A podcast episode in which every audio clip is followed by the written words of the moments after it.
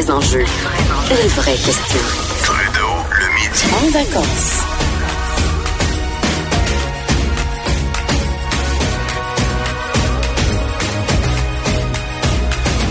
Cube Radio. À midi 18, euh, dans Trudeau le midi en vacances avec euh, Vincent Dessureau. Euh, cette semaine, ben, on parle de politique et mettre en contexte sur le premier sujet parce que j'ai trouvé ça quand même très, très particulier. le bureau le bureau parlementaire du Journal de Montréal, Journal de Québec, sorti une nouvelle ce matin comme quoi une partie de la des députés libéraux au Québec souhaite que le PLQ s'excuse à nous, là, le, le peuple québécois, pour avoir été rigoureux au niveau budgétaire. Vous dites, ben voyons, me semble ça fait pas de sens. Ben, euh, ce que la lettre dit, c'est, je vous lis un extrait, là, force est donc de constater que nous avons raté notre cible en voulant aller trop loin, trop rapidement pour revenir à l'équilibre budgétaire. Il est temps de reconnaître que nous aurions dû mieux protéger notre filet social dans notre quête vers des finances publiques plus saines et plus durables. Et pour cela, je me dois de leur présenter nos excuses. Euh, une lettre qui aurait fait euh, ben, une certaine onde de choc à l'intérieur du, du parti en disant qu'on devrait davantage avoir une vision d'avenir plutôt qu'une vision comptable. Est-ce que le PLQ euh, commence à se déchirer à l'interne, ce qu'on voit généralement euh, pas très souvent? Et ça et d'autres sujets politiques, euh, aujourd'hui, on en parle avec, avec Claude Villeneuve, qui est notre chroniqueur et analyste politique au Journal de Montréal, Journal de Québec, collaborateur ici à Cube. Bonjour Claude. Salut Vincent. Ça va bien? Ça va très bien. bon, commençons par cette histoire de lettre interne. Qu'est-ce qu'on sait de cette lettre qui circulerait à l'intérieur du parti? Eh, écoute, je suis super content qu'on ait l'occasion d'en parler parce que, comme tu le soulignais, c'est tellement rare que c'est le Parti libéral qui nous fournit ce genre de, de, nouvelles-là. Habituellement, on voit plus ça circuler au PQ, des, espèces de missives incendiaires comme ça. Et euh, en fait, le, bon, l'article du journal euh, l'évoque, mais ça semble être une tension entre les vieux de la vieille du Parti libéral. En fait, ceux qui, qui l'ont fait, le régime, là, bon, on parle de rigueur budgétaire, d'austérité, là, on s'entend pas là-dessus, mais j'aime bien parler de rigueur austéritaire. Ah, euh, excellent qui l'ont fait, qui sont allés à la guerre, puis qui ont défendu ces, ces compressions-là dans leur circonscription, puis qui, qui, ont payé le prix. Puis la nouvelle garde, la, la, la, relève du Parti libéral, là, on, on devine les Marois Risky, Franz Benjamin, les, les, les, nouveaux élus qui, eux, ont comme pas l'air de vouloir euh, endosser l'ensemble du, du bilan qu'ils ont pris en signant leur carte, disons. Mais il me semble, Claude, que euh, avec la défaite libérale, leur fierté, au moins, c'était de dire et de répéter qu'on a laissé la maison en ordre, même que François Legault euh, le, le répété, il l'a dit que les libéraux avaient laissé euh, euh, ben, des surplus derrière eux. C'était vu comme étant une fierté. Puis finalement, on, se rend compte que c'est pour c'est pour l'image, mais bien des gens à l'interne qui disent bon, au contraire, on aurait peut-être dû dépenser, donner des cadeaux parce que c'est peut-être ce que la population veut. Ben, en fait, c'est le, pire, c'est que c'est pas tout à fait conforme à la réalité. C'est que le, le, mandat libéral, il s'est un peu passé en deux temps. Puis tu vas t'en souvenir, les deux premières années, ben, c'était les années justement où ce qu'on parlait d'austérité, où il y avait des manifestations dans les rues. Mais le dernier budget de Carlos Létard, là, l'argent, là, ça pleuvait. Puis c'était beaucoup le résultat justement du travail qui avait été fait précédemment pour euh, se, se, se, générer une marge de manœuvre, pour mieux gérer les finances publiques, pour restreindre les dépenses. Le Parti libéral s'était donné une, une marge de manœuvre pour faire ça. Et maintenant, si François Legault est au gouvernement et puis qui peut euh, profiter de plein de surplus pour réaliser ses promesses, c'est grâce à ça. Alors, c'est un peu curieux, euh, cette lettre-là qui, qui, présente comme ça, on avait été quatre ans là dans l'austérité. En fait, on dit que, justement, plutôt que le faire sur deux ans, on aurait peut-être dû l'étaler sur l'ensemble du mandat. Mais quand la lettre dit, il y a cette phrase-là qui fait très euh, politique politicienne, pas penser à la prochaine élection, penser à la prochaine génération, ben, à l'usage, on constate que ça n'a pas été très payant électoralement là, pour le Parti libéral de faire ces ben, coupures-là. Mais en même temps, plus à la prochaine génération. Mais c'est ça, cette, euh, cette phrase-là, je, l'interprète bizarrement parce que je me dis au contraire, euh, avoir des bonnes finances publiques, essayer de, de, euh, payer nos, nos dettes, c'est ça qu'on veut faire pour la génération future. et c'est pas ce que, du moins, cette lettre-là semble dire. Ben c'est ça, c'est finalement on a fait un choix responsable, un choix qui était pas politiquement payant, qui était politiquement coûteux. Puis justement, là, les ceux qui sont encore dans le caucus, là, les Pierre Arcan, Hélène David, et Carlos Létard, là, ils, il, pourraient pas souscrire à cette lettre-là. -là, c'est sûr que si le, le, on, bon, on, comprend que la lettre est rédigée à la première personne, donc je sais pas si elle est destinée à être envoyée par le, chef parlementaire éventuellement, qui, qui devrait être la personne qui émettrait ce message-là. Mais je vois mal comment Carlos Létard pourrait rester dans un caucus de députés où on, on, aurait accepté un message comme celui-là. C'est comme renier tout son travail des quatre dernières années. Est-ce qu'il y a euh, bon un, parallèle que, qui se fait à l'interne chez la Nouvelle Garde avec euh, les libéraux de Justin Trudeau fédéral qui euh, plonge dans le déficit et la population qui semble, euh, ma foi, très peu être en être fâchée. Est-ce qu'on se dit, ben, dans le fond, d'ouvrir les vannes puis de dépenser, ça marche politiquement? Ben c'est ça. Écoute, euh, moi ça fait longtemps que je traîne autour de la colline parlementaire, comme tu le sais, et euh, on, je l'avais on l'a senti tout le long du mandat de Philippe Couillard, où euh, il y avait des jeunes libéraux qui étaient partis travailler à Ottawa là, dans, le cabinet de, de, Justin Trudeau, puis ah, il avait donc l'air d'avoir du fun, puis les, les, les, les voix ensoleillées, puis Justin Trudeau il est cool, puis il voyage, puis il met des déguisements, puis tout ça, puis on l'aime beaucoup. Tandis qu'à Québec, les libéraux qui étaient restés là, ben eux autres, ils géraient de la rigueur budgétaire, des compressions. Puis ça se peut, oui, qu'ils se tournent vers Ottawa, puis qu'ils se disent ah ben dans le fond, c'est peut-être lui qui a la bonne recette. Justin Trudeau reste très populaire au Québec après quatre ans. Il a de bonnes chances d'encore encore avoir une majorité de députés ici. Donc, c'est sûr qu'il peut avoir une influence. Puis tu, remarques plutôt que j'ai nommé Marois Risky. Elle a été candidate pour le Parti libéral fédéral en 2015. Hein. C'est beaucoup à elle qu'on identifie une espèce de, de mouvement de gauche un peu... Euh, un peu euh, étranger au PLQ, mais qui est néanmoins en train de s'y infiltrer, on dirait. on sent que il y a beaucoup de gens qui veulent viser le champ de gauche progressiste. Là, euh, Environnemental, même qu'on a vu apparaître beaucoup chez les libéraux. Ben, absolument. Et ça crée une situation parfaite pour la CAQ, parce que la CAQ, qui est un parti, là, bon, euh, on se comptera pas de, de, de, de, de, on se fera pas de cachette ici, on se comptera pas de menterie. La CAQ, c'est pas un parti de droite, là. Je veux dire, la, François Legault a fait campagne très au centre. Mais si t'es à droite au Québec, ben ta meilleure option, c'est pas mal la CAQ. Fait que ça fait en sorte que la CAQ, là, elle occupe toute la droite politique, elle occupe le centre également. Puis là, tu vas avoir Québec solidaire, le PLQ, puis le PQ qui va se battre pour le petit cadran de gauche. Écoute, ça peut pas être un bon choix là, du côté du PLQ de, de, faire de prendre cette direction-là. Euh, une des phrases euh, dans, dans, cette lettre-là, euh, bon, que j'ai fait référence en disant si nous avions mobilisé le Québec autour d'une vision d'avenir plutôt que derrière une vision comptable, l'effet aurait été bien différent. Est-ce qu'en gros, ce qu'on dit, c'est ben, les Québécois ils savent pas compter, alors il faut au contraire les faire un peu rêver, là, parler d'avenir et de projets, parce que une vision compte moi, que les policiers aient une vision comptable, à la limite, c'est ce que je veux, des saines finances publiques, on s'occupe bien de mes affaires. Je veux pas nécessairement que ce soit excitant, mais euh, est-ce qu'en gros, ce qu'ils disent, c'est que ben, c'est pas, c'est pas ce qui nous intéresse? Ben, tu sais, c'est toujours un dilemme. On veut que nos, justement, que nos politiciens soient responsables. On veut qu'ils fassent pas sauter à la caisse. C'est nos impôts, c'est l'argent qu'on gagne durement pour leur verser.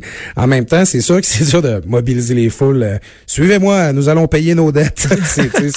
c'est pas super enthousiasmant, mais euh, en fait, c'est exactement ce que Philippe Couillard essayait de faire. sais, Philippe Couillard essayait d'avoir un, discours où il disait, euh, là, on a remis le Québec en ordre, puis là, maintenant, on peut améliorer la qualité de vie des gens, on peut améliorer la qualité de vie des familles c'était, il y avait, Philippe Couillard, faut lui donner ça, il y avait ce discours-là en deux temps en disant, mettons d'abord nos finances en ordre, puis ensuite on, on, se payera des projets, on, on, vendra du rêve.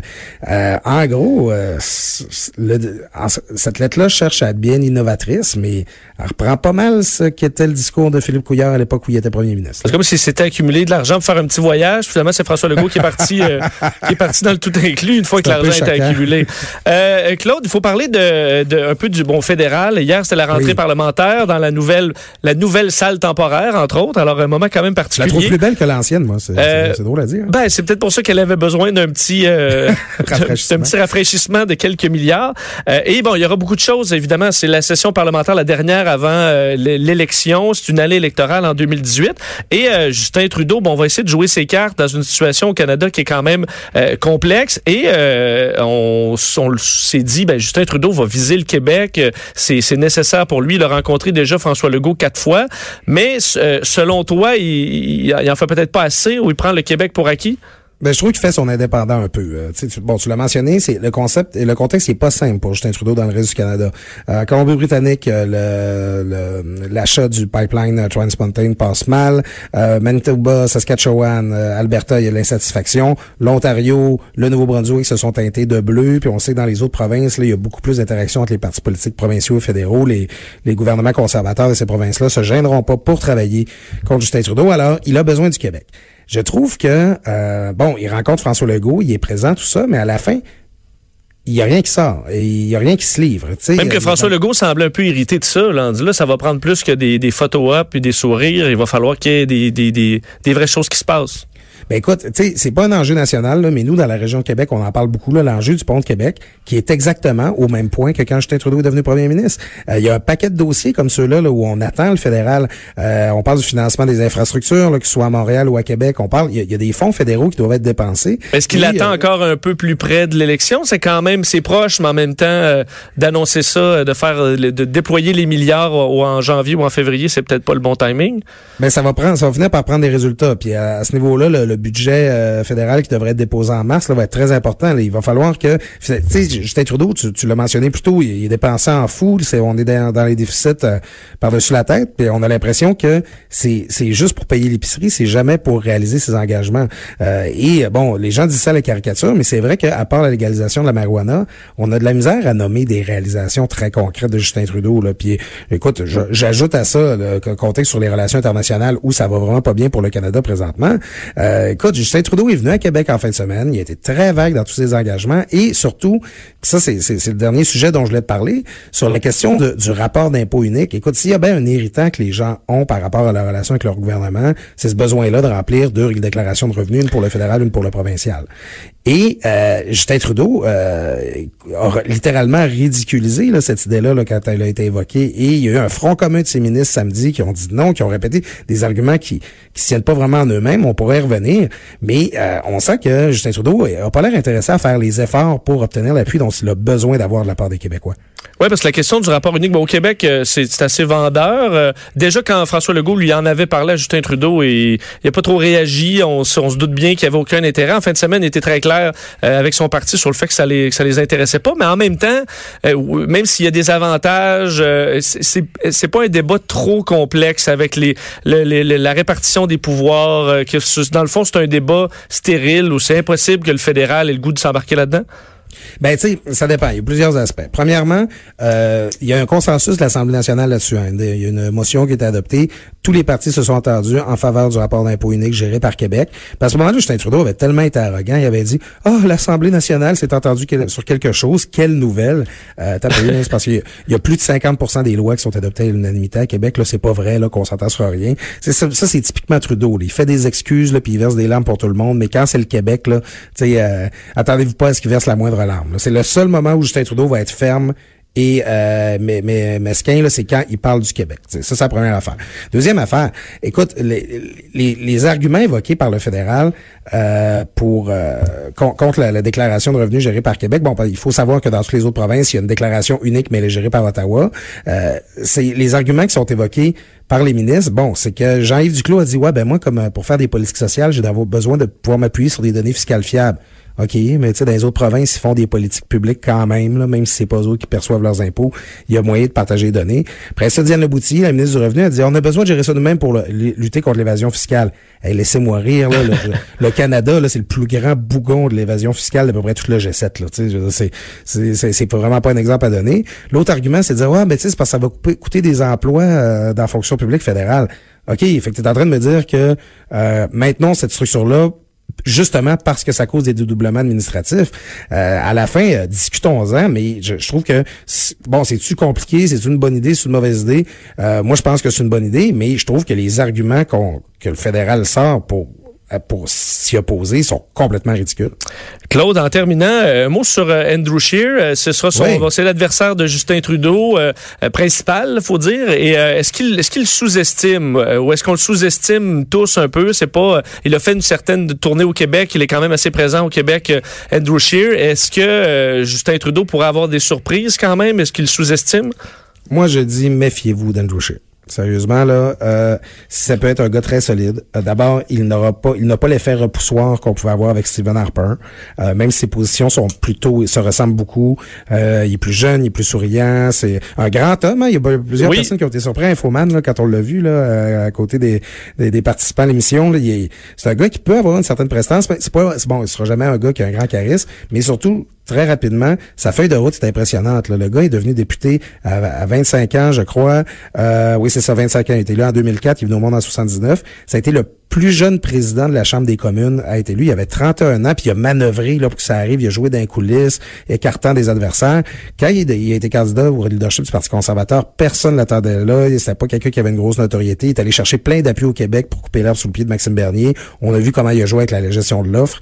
Euh, c'est un gars qui, euh, qui est loin d'être bête. Là. Puis moi, je m'attends à... Il va être intéressant à voir aller d'ici l'élection parce que c'est pas parce qu'il a pas l'air nécessairement des plus habiles que qu'il est stupide et je pense qu'il pourrait nous surprendre. Il, est, il peut être très futé. Est-ce qu'on le risque quand même de le voir assez souvent, entre autres, le bon l'ôté dans la région de, de Québec, essayer d'avoir des gains là-bas? Ben là, écoute, le carnaval s'en vient. Puis ça, c'est une tradition chez les conservateurs. C'est sûr qu'ils vont venir faire un petit tour. Voir bonhomme un peu. Ben oui, puis là, tu te rappelles Stephen Harper là, qui aimait bien venir se soigner la patte avec le bonhomme. oui, oui. Mais oui, on, on, va le voir beaucoup. Puis moi, je pense que les conservateurs ont un certain potentiel de croissance au Québec. Là. Il y a quand même une douzaine de députés. Et encore une fois, on fera pas d'Andrew Scheer un bonhomme 7 heures comme Stephen Harper l'était. Donc, euh, je, c'est l'endroit où on peut encore faire mal aux libéraux. Donc, euh, moi, si j'étais Andrew euh, je me prendrais peut-être là quelques petites réservations là au Château Frontenac là ou au Queen Elizabeth à Montréal. il, y a, des possibilités de rencontrer du monde. Sur la rive sud, peut-être un peu aussi aller rencontrer en territoire Maxime Bernier. Oui, oui, pourquoi pas. Là. Ben, en fait, ils misent beaucoup hein, euh, sur euh, sur la bourse, les conservateurs, avec Richard Lehoux, l'ancien président de la FQM, gros candidat contre Maxime Bernier. Euh, en fait, c'est ça reste le plus gros talon d'achat des conservateurs. Maxime Bernier, il fera pas élire... 25-30 députés aux prochaines élections, puis il fera pas 10-15% des votes, mais il peut peut-être faire le 3-4% de votes dont les conservateurs auraient besoin pour battre Trudeau. Donc, ça va être à suivre. Mais moi, euh, Andrew Scheer, là, je ne suis vraiment pas de ceux qui l'écartent d'emblée, vraiment pas. Claude Villeneuve, toujours un plaisir. Merci beaucoup. on se reprend bientôt. Merci, bonne journée. Claude Villeneuve, je dis, euh, c'est toujours un plaisir, parce que j'écoute d'habitude, là, là c'est là pour une première fois, chroniqueur analyse politique au Journal de Montréal, Journal de Québec, sur cette année électorale qui s'annonce assez euh, intéressante au fédéral. On fait une pause au retour. La question du salaire minimum à 15 dollars euh, revient sur le tapis aujourd'hui. On en parle au retour.